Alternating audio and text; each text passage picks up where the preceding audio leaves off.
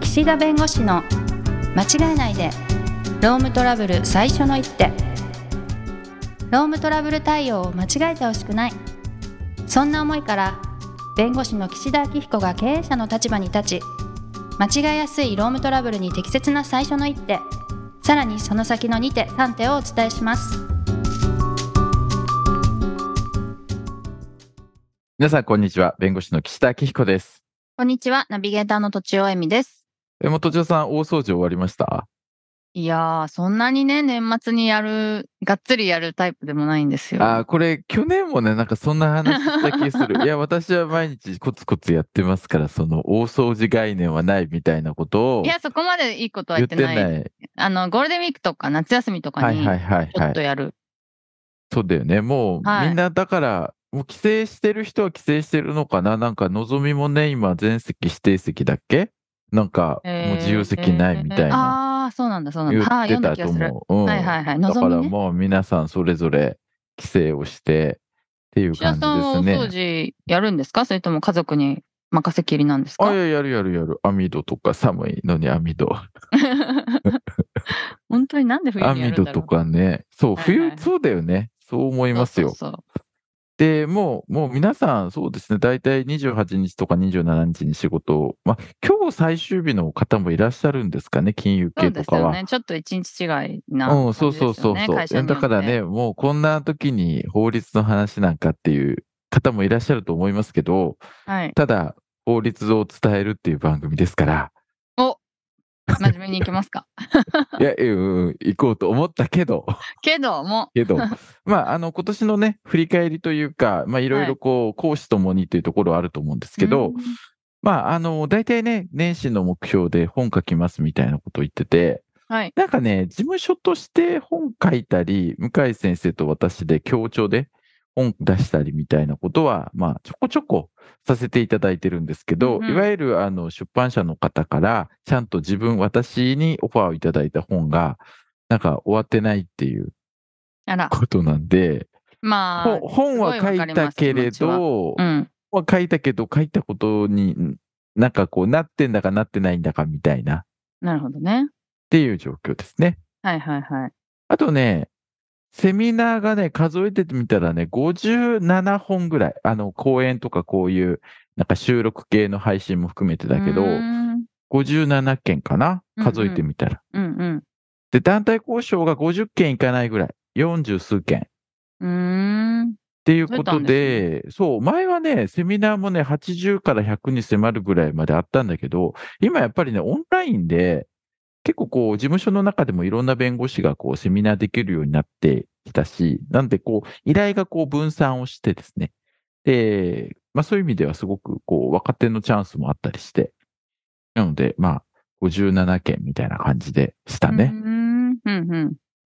まあ、なので、まあ来年の目標はね、なんかこう、ちゃんと寝て考えて、新年を迎えてから ちゃんと考えたそうで方がすいいねから。。 はいそうなのか。ままあ、あ、後で、この後、まあ今年のなんかこう、注目裁判例とか、最高裁の判例とか、まあちょっと、ぐだぐだ喋りたいとは思ってるんですけど、うん、うんはい。お嬢さんどうでした今年1年。まあ一番大きいのは、多分、時間的にも、あの、精神的にも、バレエの指導を始めたことですね、中学生の。ああ、バレーってあっちの、あのバレーボールのねボ使う方の。はいはいはいはい。今年の1月から始めたはずなので、うん。で、まあ、週に3回行っているの で、 え、週 3? あ、そうです。平す日週ごいじゃん3で行っているのすでご、いじゃないですか。だから、はいこはう、いはラいイターの仕事もね、できる時間がすごく限られるし、うんうんうん。家のことも結構子供にお願いしたりとか、晩ご飯お願いしたりとかすることも増えましたし、おうそういうのが大きいですかね。あじゃあ効率的にいろんなことをこうやりくりしながらみたいな。いやーもうすごい、あの、予定が、まあ、北さんには及ばないですけど、予定が細かく入りすぎていて、はいはいはいはい、はい。子供の送り迎えの間にはいはいはい何がしがあって、それでさ、もう午後はえー3時すご間、いね4時間バレーボールみたいな感じで、もうなんか午後の予定も覚えてないんですよ。あ午あ、な前るほど中。ね。そうそう。で、うんうんう翌んうん日の予定も見ないと覚えてない、全く。あ、それね、危ないよね。ちゃんとあの落確ちる認場し合とがあるかないとね。はいはい、そう。そうです、そうです。あれみたいでな。だからそのいろんなとこ、頭がスイッチしないと、バレーボールもやってるし、指指導もやってる、その子供のこともあるみたいな感じで、うん全部、あの、頭をスイッチしないとわからないことなんで、うんそれはスケジュールちょっと、あの、 忘れがち。いやい良くや、なでも本当そうですね。あの、スケジュールは今まで以上にこう確認してやんないそうそうといけないですね。あともう一個大きいことがありまして、はいはい私、あの、シナリオの勉強を始めたんですよ。あの、シナがリちオょっとスクールみたいに通ってて、シナリオと脚本ライです。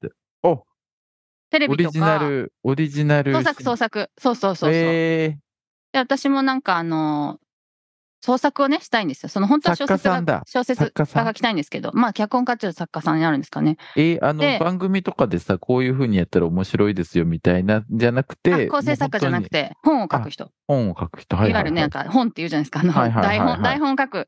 その勉強をちょっと始めてて、そのストーリー作りとかこう創作とかへキえャラクキャラ作りとかの勉強を始めててほう、それが結構大きいことですね私にとって。それも週一で言ってるんですけど。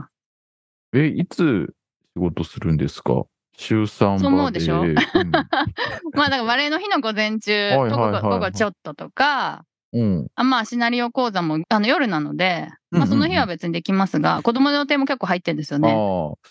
シナリオとかなんか客創造性あることってやっぱ土曜日の午前中がいいって僕何回もこのはラいジオではい言はっいてるんはでいすけ。ど。そうですえでね。も夜なんだ、スクールは。あ、やっぱが社会人とか対象なあのあ、でそっかそっか。で夜で、私あの土曜日は一日中はいバレーボールやってるんで、 あ、土曜日の講座もあったかもしれないけど、無理だなファルタと。じゃないですファか。ルタなんですよ。 何のために生きてるかっていう。いやいやいやいや予定を回すために生きてるみたいあいやいやいやいやいやす、いやすごいです な。そういう感じね。いやいや、そうなんですよ。結構、うんあの、大変。え、で大も変って手いうか怪我楽しいしない月指とか大丈夫ですかそのライターの。月指は、あの、永遠にしてますよ。 え、いや月指はね、してもね、治らない。で、いやいやいや。テーピングをして、あの、うんバレエをやる。で、うんうんで、まあ、なんとか、ちょっとずつ、ちょっとずつ治ってくる。 何ヶ月もまかあけてそもそも何防ぐ術がないってことね。まあまあ、テならーピングないしよたうにらす、る。テーピングしたあらあ予防にはなるんですけど、全部の指捨てられないので、まあ、なったらちょっうと、ん。だましだましプレーをやっしぱりてか。。そっか。やっぱり全部の指にやっちゃうと、なんかスナップ効かなかったり、なんかちょっと変な感じなんですか。いや、でも多分大丈夫なんですけど、まあ、うんめんどくさい。非常に。10 10本もあるんで、指が。あと第二関節までテーピングしてても、一番最初、ここなんていうんですか、手のひらにくっついてるところの関節。 うん、知らない。第一、第二、第三ぐらいの。そこが突き指したりするんで、えー、あ、ごといっちゃうんだ。ごといっち ゃう。根手元か首もら。やるんで、手首うも。わー、大変だね。それはじゃあ、仕事に差し支える可能性あるじゃない。あありますが、ねえでも今んとこキーボードぐらいなら全然問題なく。もう、あ折ったりしたらそうで大。すか変でしょううねん。折った子もいます。あら。まあまあまあ、スポーツね、一生懸命やればやるほど、そういうね、事故というか、怪我はつきものですから。そうですね。でもスポーツやらなくてもどんどん体衰えていくので、まあ、どっちがいいかっていううんうんうん話ですよね。え、すいませ今ん年長くな一りました番のあれは、はいベストバイはベストバイ。買ったものうん。僕ね、全8000然思いぐ出せらないいのね、すごいね、ナイロン軽35リットル入るリュックがすごくね、えー、もう。ね、やっぱね、重たいカバンを持つあれはなくなってきて、はいはいはい、はいね、軽いのリュックで、僕心配性だからむちゃくちゃ荷物が多いの。はいはいあはいのは、い。毎回。はいはいはい。そのね、その荷物をちゃんと入れられるえ、リュックナイロン。あナイロンちょっ、なんて言うんだろう。後ライでン教えてください。うん。私もバレーボールで35それを買いたいおうな。もうね、ただね、あの、トルガシガシ使うから、あのね、あれなの、もう消耗しちゃうの、すぐ。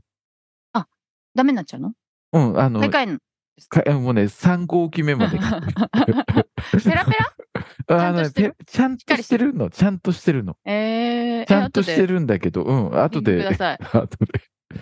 そう。っていう、ええとちょさんなんかありますえ、全然考えてなかった。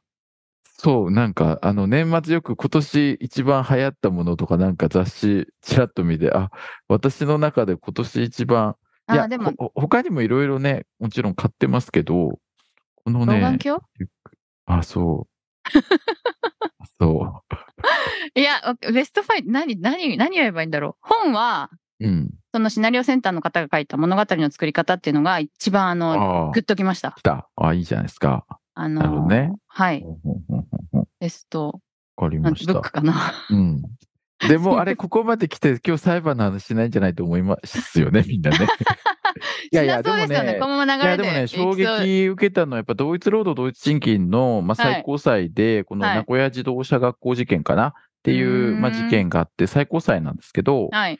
あのね、そう、定年後再雇用の方の労働条件みたいなものが問題になったわけ。うんうん。でもこう、自動車学校さんのこう指導員の方っていうか、この、まあ、いろいろと細かく見れば違うんだろうけど、こう、外形的にはその定年前と定年退職後でお仕事の内容がまあ変わってない、責任があまり変わってないみたいな中で、いや定年後再雇用でこう、基本給だったり賞与がこう下がったわけですよ。はいまあ、。それがおかしいってことでまあ争って、うでん、高裁判決って言って、名古屋高裁では、まあ、あの、6割以下か、になるような基本給の設定だったり、賞与が6割以下になるような設定は違法だよ、みたいなことを言われてたんです。うん、で、最高裁に行って、まあ、今年判決出たんですけど、で、差し戻しなんだけどね、なんて言うんだろう、6割だったらいいとか悪いとかっていう議論が高裁判決で出てたんだけど、最高裁は、まあ、そもそも論として6割だとかなんとかじゃなくて、うんうんそもそも基本給っていろんな趣旨がありますでしょと。うん。うん。職能的なものだったり、職務的なものだったり、年功的なものだったり、あのー基本給ってやっぱりそれぞれの会社さんがそれぞれの正社員の人にやってもらういろんな仕事等についての思いとかいろんなことがあって設定してる、まあ、あの世間相場だったり、協業他社とだったりとかね、まあ、はい人材の獲得のためとか、やっぱりその人の能力とかいろんなことで決めてるんで、いやシンプルにその比較するのが難しいんじゃないのみたいなことなんです。うんうん。結構ね、今までの最高裁というか裁判で見てると、なんかこう趣旨が不明確だったら、もうなんか裁判官的にはそれ趣旨が不明確であればこういう趣旨じゃないのって、なんかこう趣旨を認定して裁判官が。はい。うんで、その上で、あの、だから、あの、違法だとか適法だとかっていう話してたんだけど、今回の最高裁は、基本給ってそういう意味ではいろんな趣旨があるから、きちんとその趣旨を分析してくれと。うんうん。高裁判決は、この基本給は年功的な要素が強いんじゃないかということで、その年功的な要素だけでそんな差をつくのおかしいよねっていうことで、まあ、あの、6割以下に下がる場合はダメよって言ってたんですけど、いや、年功的な要素だけじゃないんじゃないですかっていうことで、もう一回審理し直してくださいと。うーん。うん。だから、変な話なんだけど、もしかしたら、高裁判決が最高裁に行って差し戻されて、また高裁に行くのよ。うんうん。